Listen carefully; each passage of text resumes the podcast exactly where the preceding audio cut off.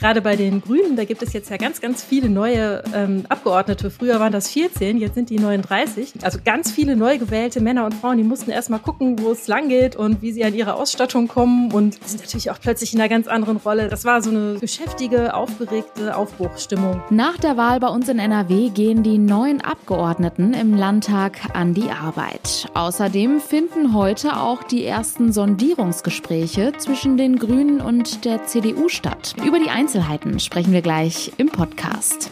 Bonn Aufwacher. News aus Bonn und der Region, NRW und dem Rest der Welt. Mit Julia Marchese, schön, dass ihr dabei seid. Wir sprechen heute außerdem noch darüber, was mein Nachbar oder meine Nachbarin eigentlich darf und was nicht. Denn gerade bei dem schönen Wetter steht bei vielen ja auch wieder die Gartensaison an. Grillen, Rasenmähen und hohe Hecken. Was ist wie und wann erlaubt? Wir geben einen Überblick über die rechtlichen Grundlagen. Zuerst starten wir jetzt aber mit den Nachrichten aus Bonn und der Region. Im Ahrtal und im Rheinbach sind bei vielen Menschen schreckliche Erinnerungen an die Flutkatastrophe im vergangenen Sommer wach geworden. Am Montagnachmittag hatte es verstärkt geregnet, was zu Dutzenden Einsätzen bei Feuerwehr und THW führte. Im Ahrtal fielen teilweise mehr als 50 Liter Regen pro Quadratmeter. Besonders heftig tobte das Gewitter über der Kreisstadt Bad Neuenahr-Ahrweiler.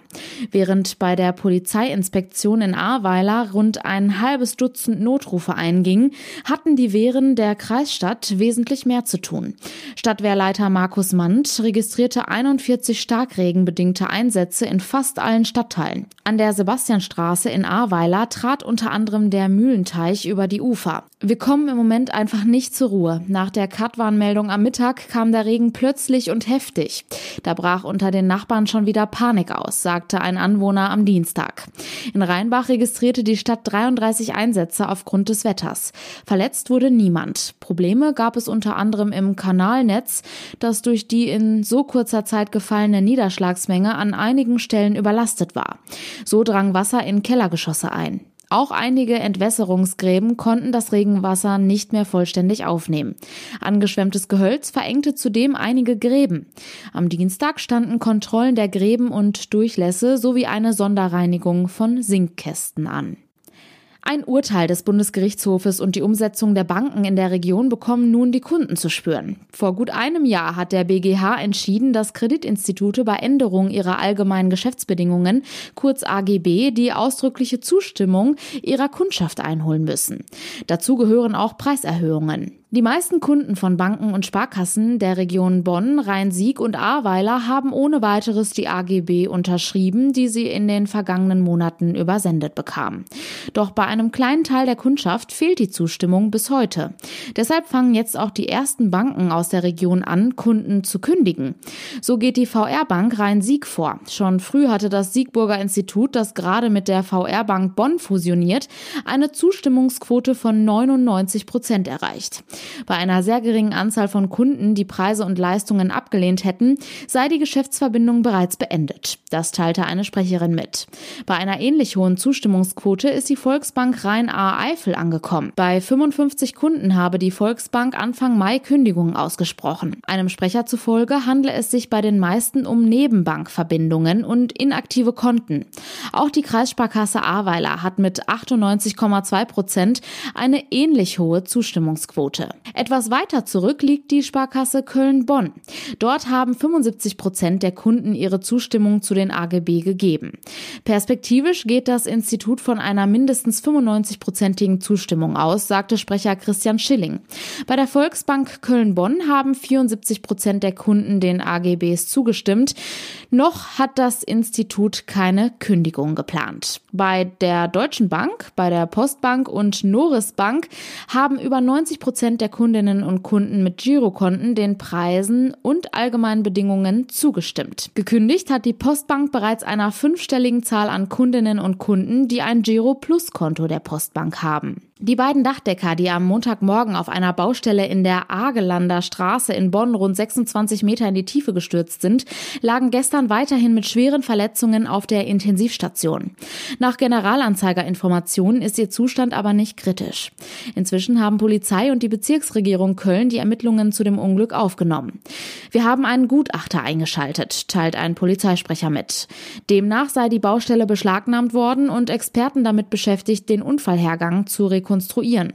Genaue Angaben dazu, was passiert ist, machen weder Polizei noch Bezirksregierung, die jedoch für den Arbeitsschutz zuständig ist. Bisher ist bekannt, dass sich gegen 9.20 Uhr an einem Kran eine Gondel löste, in der sich der 34- und der 42-Jährige befanden.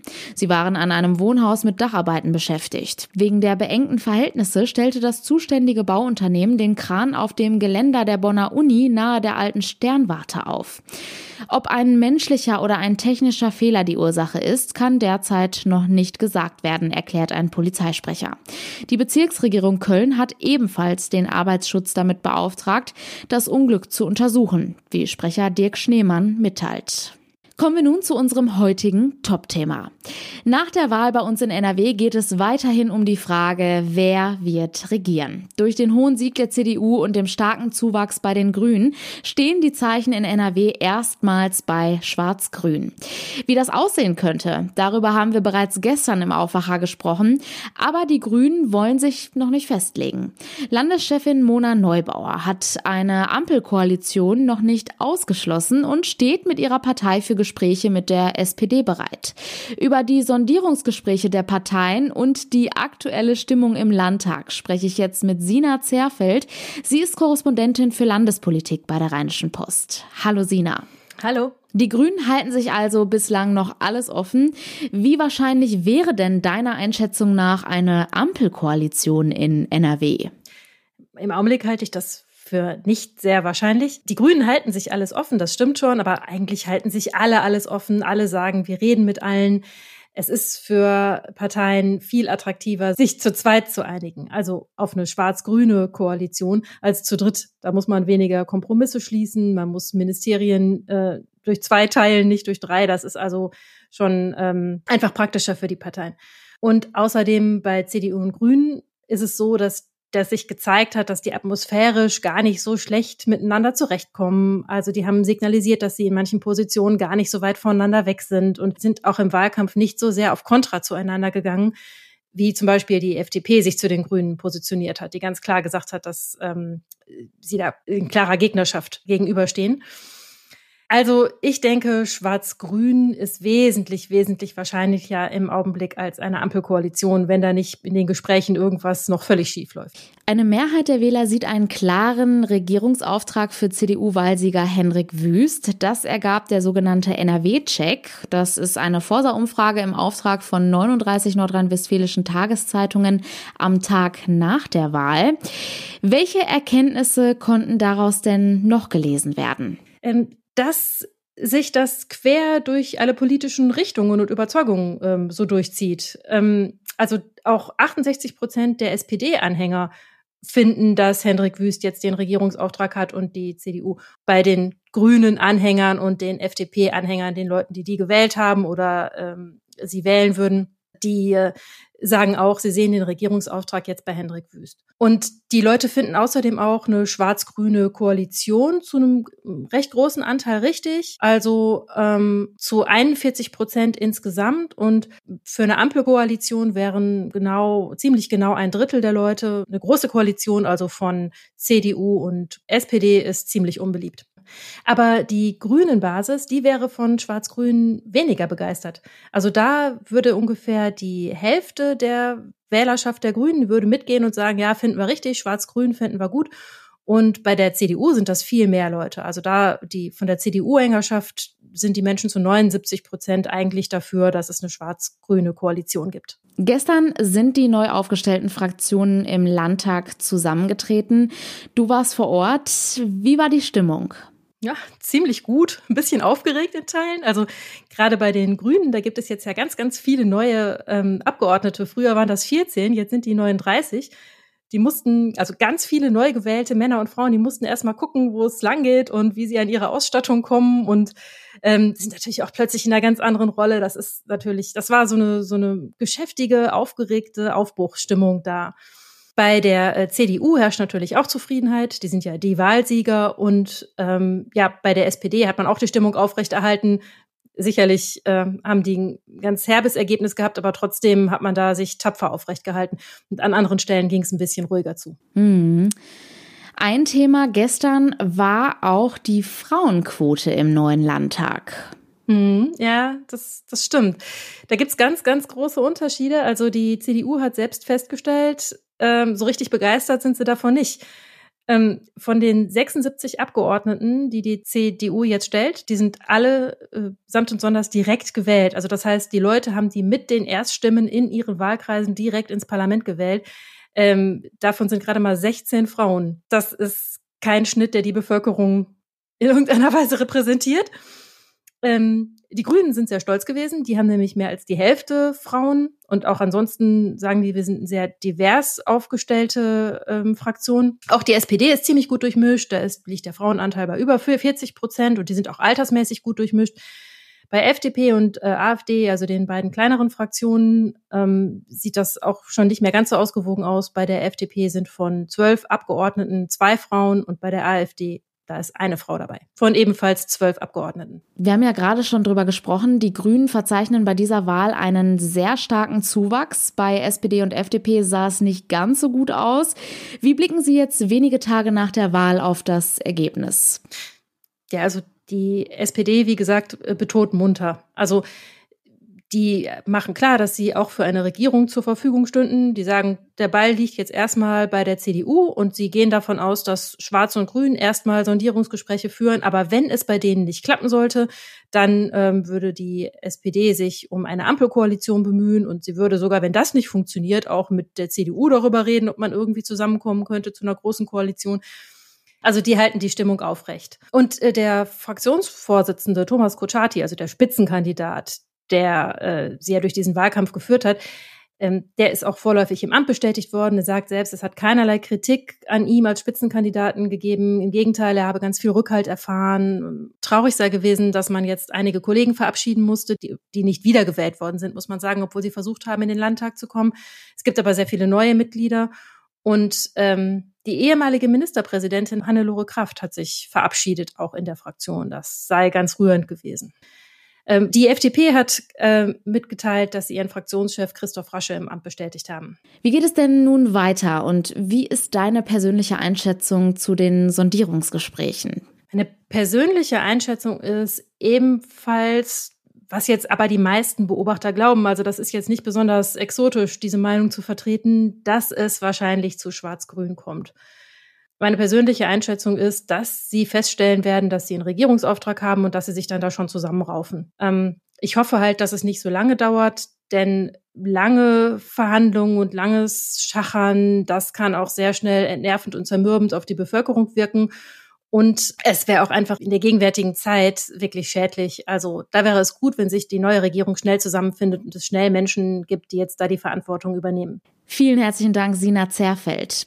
Sehr gerne. CDU und die Grünen haben sich bereits für heute zu den ersten Gesprächen in Düsseldorf verabredet. Über die aktuellen Entwicklungen halten wir euch natürlich hier im Podcast und auf RP Online auf dem Laufenden. Kommen wir nun zu unserem zweiten Thema. Familie und Nachbarn kannst du dir nicht aussuchen. Das sagt man ja immer so. Und da knallt es manchmal auch. Es gibt unter Nachbarn Streit wegen großer und kleiner Dinge. Wie gut, wenn man seine Rechte und Pflichten kennt. Denn in Deutschland ist natürlich vieles ganz klar geregelt.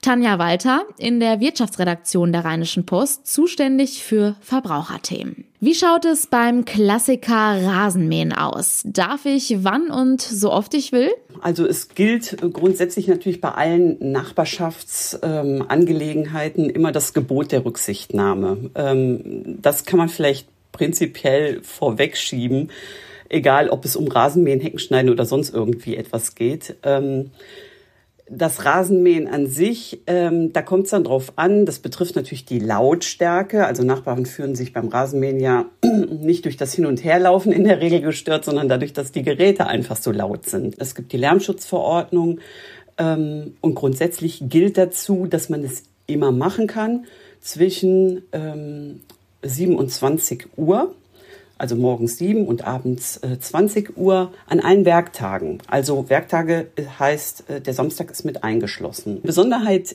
ähm, bilden Geräte ohne das sogenannte EU-Umweltzeichen. Du hast das vielleicht schon mal gesehen. Ähm, auf Geräten ist dann ein Aufkleber drauf. Ähm, das ist eine Pflanze, also ein Stiel mit zwei Blättern. Und oben die Blüte ist aus EU-Sternen gebildet.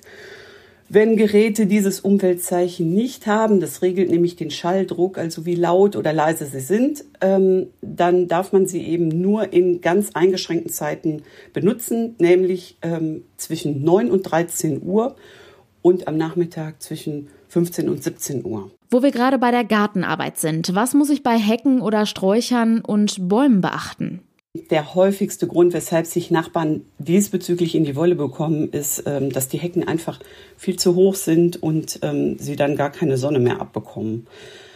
Da gibt's halt auch wieder mannigfache Regelungen. Das betrifft einmal ähm, die Pflanzung, also wo darf die Hecke überhaupt stehen. Man sieht das ja schon mal, dann stehen Hecken so direkt auf der Grundstücksgrenze. Das ist okay, wenn die Nachbarn sich so geeinigt haben und statt ähm, dem Maschendrahtzaun lieber die Hecke dahinstellen. Ähm, aber wir haben ja immer den Fall, dass es zu Streitigkeiten kommt, dass man sich eben genau darüber in die Wolle kriegt. Ähm, da wird unterschieden, ähm, was ist es eigentlich? Also ähm, Sonnenblumen sind halt keine Hecke und ähm, Hecken auch nicht zwangsläufig Sträucher. Ähm, das ist eben ganz genau geregelt. Äh, grundsätzlich gilt über den Daumen je höher so eine Hecke wird, desto mehr Abstand zur Grundstücksgrenze muss man einhalten. Also ähm, Pi mal Daumen. Alles, was bis zu zwei Metern Wuchshöhe hat, da reicht ein halber Meter bis zur äh, Grundstücksgrenze und alles, was eben größer als zwei Meter wird, muss mindestens einen Meter Abstand haben. Wenn ich Kinder habe, muss ich da aufpassen, dass sie nicht zu laut sind? Ja, Kinder, ähm, Kinder sind Kinder.